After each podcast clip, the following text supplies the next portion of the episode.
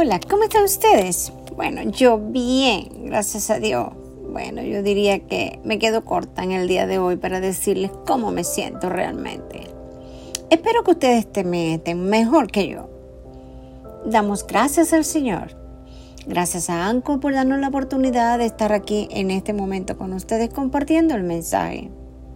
Veamos, la fe es mejor que la evidencia y el desánimo. ¿Qué significa esto? Bueno, significa muchas cosas maravillosas, positivas, con las ganas de emprender nuevo pueblo, nuevo reto y volar alto, lo que siempre el Señor nos ha pedido. Que tengamos una fe grande, activada. Yo llamo la fe así, significa libertad, liberarse de preocupaciones, temores, frustraciones, fracaso, desánimo autorrespeto, encontrar continuamente más satisfacción y felicidad en la vida, la posibilidad de hacer más por aquellos que dependen de usted y tener fe y creer. ¿Qué significa? Triunfo, realización. Es la meta de la vida. Todo ser humano desea ir por la corona de victoria que Dios nos tiene al final del camino. ¿Qué tal una hermosura. Todos aspiramos lo mejor que puede ofrecernos la vida. Nadie goza en atrasarse viviendo en la mediocridad, miseria, pobreza, que desprecian siempre a los hijos de Dios, etc. Ninguna persona le gusta sentirse de segunda clase, que le den las obras. Bueno, a mí no me gusta. A mí siempre me gusta que me den lo mejor, porque yo doy lo mejor para Dios y para la gente. ¿Qué es eso que no es de Dios y verse forzado a seguir esta dirección? Absolutamente que es así. Algo de la más práctica edificación se encuentra en la cita bíblica que establece que la fe puede mover montaña. ¿Lo creen conmigo? Yo lo creo. ¿Cree realmente que usted puede mover las montañas y podrá. No mucha gente cree que puede mover una montaña. Y usted me dice, pero bueno, es que las montañas no sé, no lo podemos mover, eso es imposible. Pero acuérdate que esto es algo parafraseado. Cuando hablamos de montaña, hablamos de aquellos problemas grandes o, o esas bendiciones que tú piensas que son difíciles de alcanzar. Pero si crees en Dios y crees en ti, lo puedes lograr. Estoy segura. A mí me ha pasado muchas veces. No mucha gente cree que puede mover montañas. Así como resultado, no mucha gente lo hace. En algunas ocasiones probablemente habrá usted oído decir algo parecido como esto. Es insensato pensar que se puede mover una montaña de sitio. Y es cierto. Pero cuando vemos las cosas físicamente, pero cuando nos imaginamos la montaña, que la podemos mover en tu mente y en tu corazón, ya tú lo puedes hacer. Haga la práctica. Piense en mover esa montaña tan grande que tiene, que no lo deja avanzar, para que usted vea que la bendición llega. ¿Eso es sencillamente imposible mover una montaña? Bueno, sí. La gente que piensa de esta manera mantiene una creencia confusa de lo que es el optimismo. Hmm. Y es bastante verdad que usted no pueda desear que se desplace una montaña. No puede desear para sí, pero usted puede mover una montaña con la creencia. Crea que lo puede hacer y lo logra. Usted puede ganar la victoria creyendo que puede ser un ganador. ¿O me equivoco?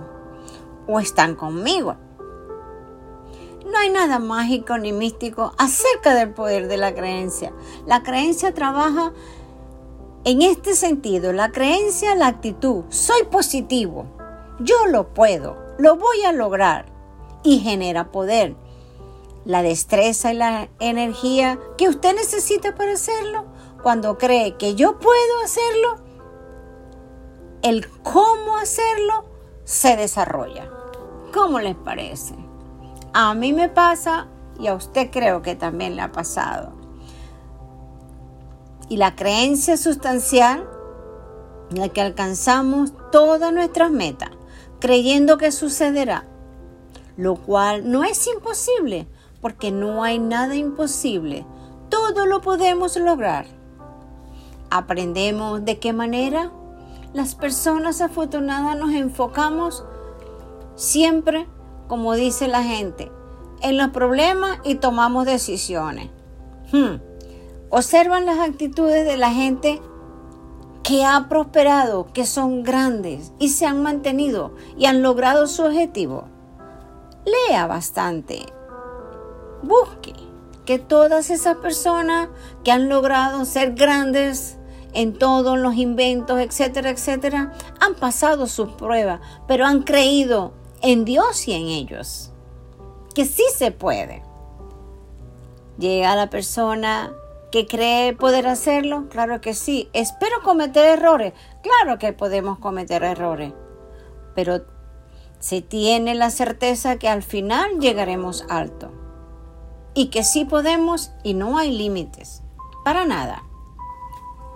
Esta pregunta se, intensifica durante esta temporada, cuando parece que la fe distorsiona la realidad en vez de aclararla en estos tiempos que estamos viviendo, que si pandemia, que si lo otro, que si esto, las enfermedades, la economía sube, la economía baja, todo, e, es una, e, es una locura.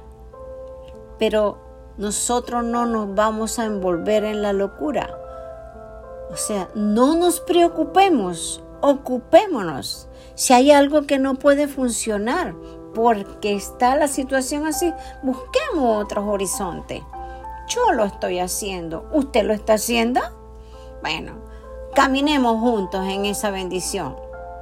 Cuando parece que la fe distorsiona la realidad en vez de aclararla, hmm, cuando se manipula con facilidad para propósitos bajos en vez de elevados, cuando algunos de aquellos dicen ser gente de fe y actúan de forma desordenada hmm. o deshonrada. Hmm.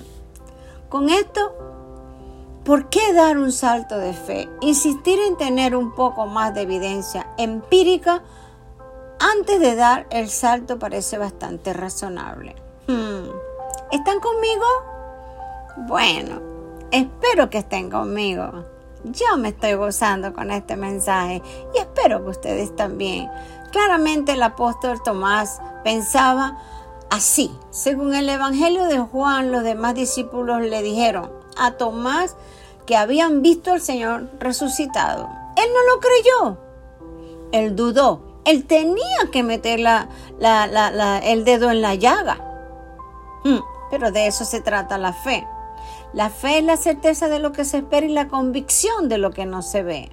Sin embargo, el Señor fue y se dejó meter el dedo en la llaga. Hmm. ¿Y qué pasó? Hmm. Le tocó los sitios donde estaban los clavos y una semana después se encontró con Jesús quien le dijo, pon aquí tu dedo y mira mis manos. Extiende tu mano, métela en mi costado. Deja de dudar y cree. Eso le digo yo a usted hoy. Jesús le está hablando, Dios le está hablando. Deja de dudar, cree que todo es posible. El discípulo lo hizo y Jesús replicó, ¿crees porque has visto? Hmm, felices los que no han visto, pero creen. Qué bendición tan hermosa. Nosotros tenemos que ampliar la palabra, tenemos que revelar, buscar la revelación, aplicarla en nuestras vidas, actualizarla en los tiempos como estamos viviendo. Y caminemos bajo esa sombrilla de poder. Que sí podemos, sí podemos lograrlo. Lo que Dios busca no es nuestro consentimiento intelectual, sino una relación con nosotros ese es, después de todo, uno de los propósitos de la encarnación de nuestro Padre Jesús. La fe demuestra la confianza humana. La fe es una bendición mayor que la evidencia porque nos da una relación con Jesús. Todas las buenas relaciones están unidas por el amor. El amor es muy importante. Hagamos todo con amor. Sirvamos con amor. Ayudemos al prójimo con amor. Ayudemos a nuestros hijos, a nuestra pareja, etcétera, con amor. Hagamos nuestro trabajo con amor. Y el amor es siempre una expresión de la fe. ¿Qué tal? Hmm. Yo no sé a quién Dios le está hablando hoy, pero a mí me está hablando. De verdad, este mensaje es súper hermoso. Enfatizar la fe no es expulsar la duda. Siempre vamos a tener duda. Pero ¿qué dice la palabra? Que hay que desechar la duda, porque la fe y la duda no son amigos. Pero sí la vamos a tener, pero la podemos sacar. De hecho, es precisamente tomarse en serio la duda, pero también es entender al dudoso de manera más completa, no solo como una mente con raciocismo, sino como una persona que está pensando nada más por lo que ve en lo exterior.